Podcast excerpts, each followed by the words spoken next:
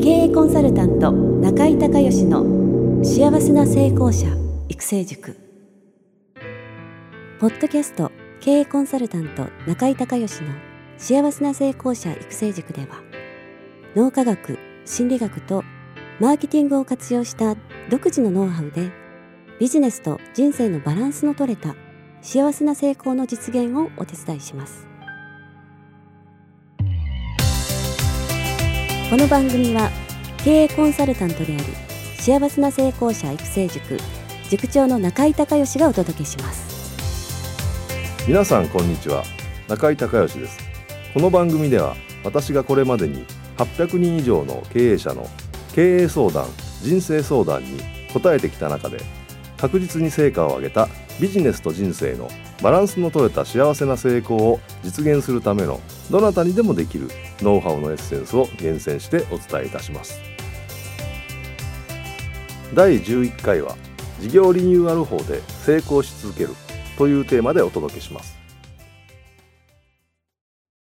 本題に入る前に前回までの復習です。幸せな成功を実現するための10個のノウハウについて確認しておきましょ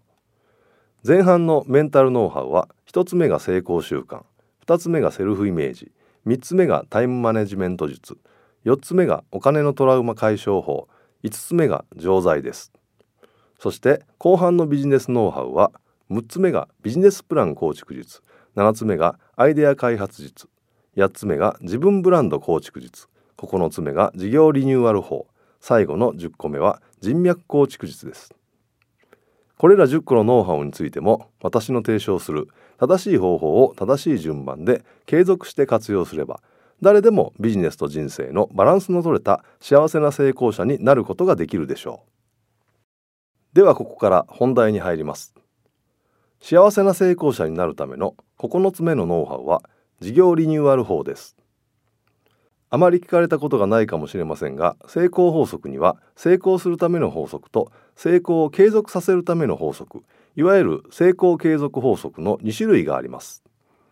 新たに立ち上げたほとんどのビジネスが成功しないわけですから成功継続法則というレベルの悩みを持たれている方自体が少ないからです。成功継続法則の本が一般的に出回っていないのもうなずけます。私は経営コンサルタントですがコンサルの仕事はそれまで売れていた商品の売り上げが伸び悩んだりお客様に飽きられてしまったりトレンドの変化が起きた時など成功継続法則の方を扱うことが多いのです。このような時に大切なことは何を変えて何を変えずに守るか。その見極めや実際の着手方法などこれが成功継続法則のノウハウである事業リニューアル法です。今回はこの事業リニューアル法の中の一つである4分の1変更の法則を紹介します。私はクライアントのビジネスがうまくいかなくなってきた時この4分の1変更の法則を使って指導しています。また4分の1変更の法則は実は起業したてのアーリーステージで試行錯誤しているケースにもそのまま使える有効なノウハウです。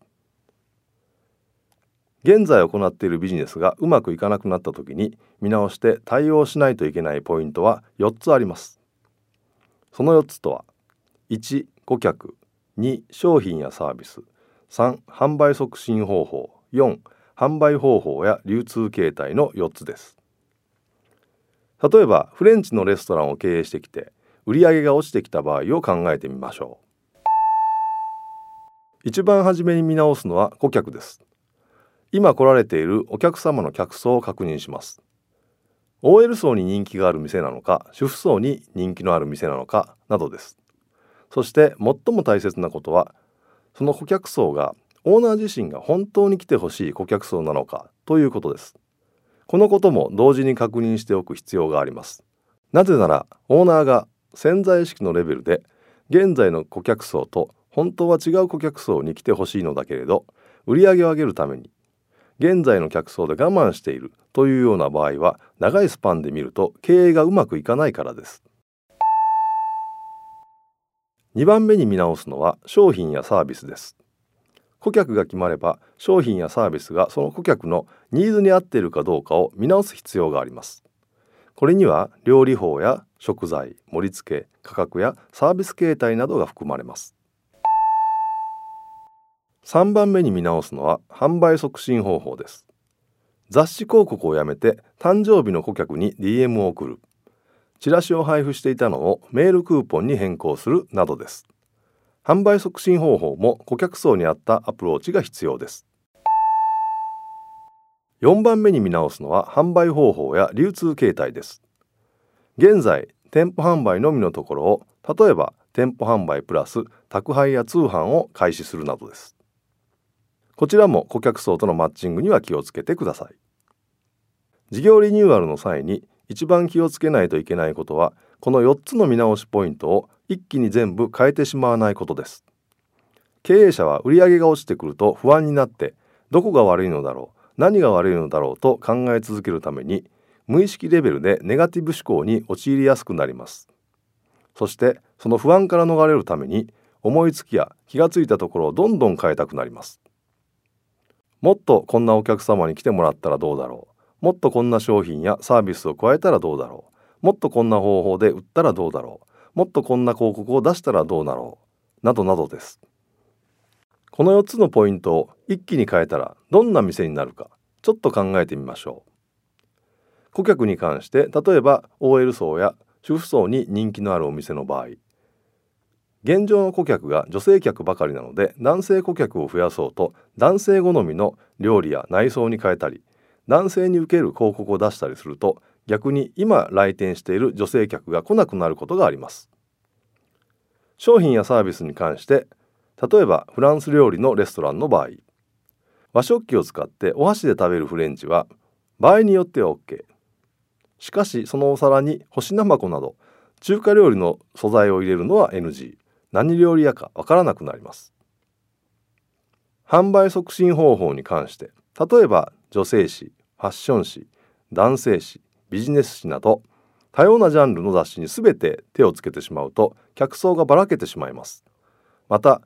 広告に対する効果測定のできるクーポンなどをつけておかないと何が反響があって何が反響がないのか後で効果がわからなくなってしまいます。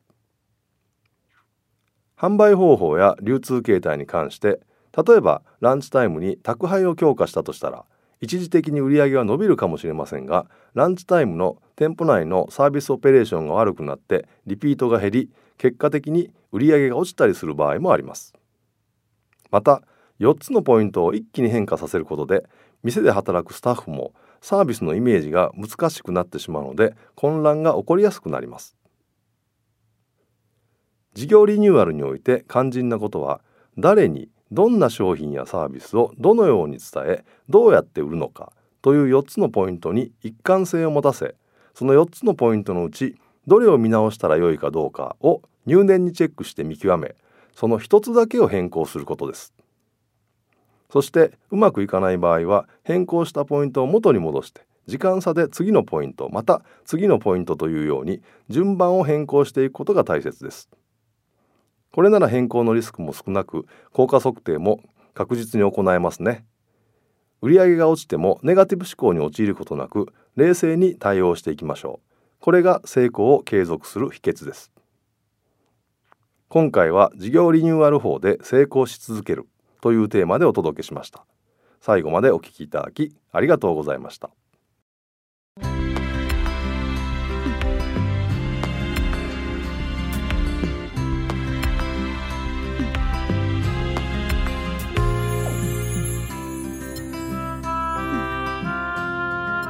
回の番組はいかがだったでしょうか？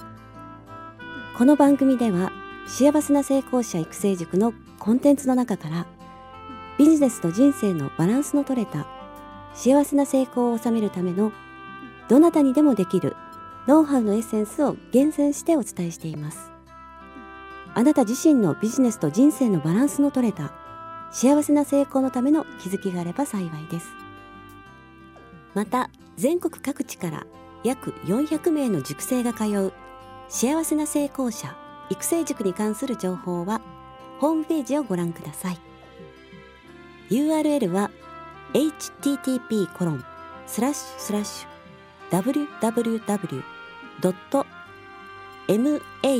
www.magic lamp.co.jp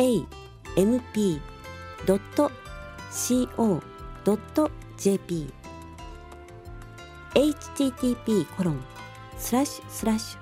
www.magiclamp.co.jp または中井隆義で検索してください。ではまたお耳にかかりましょう。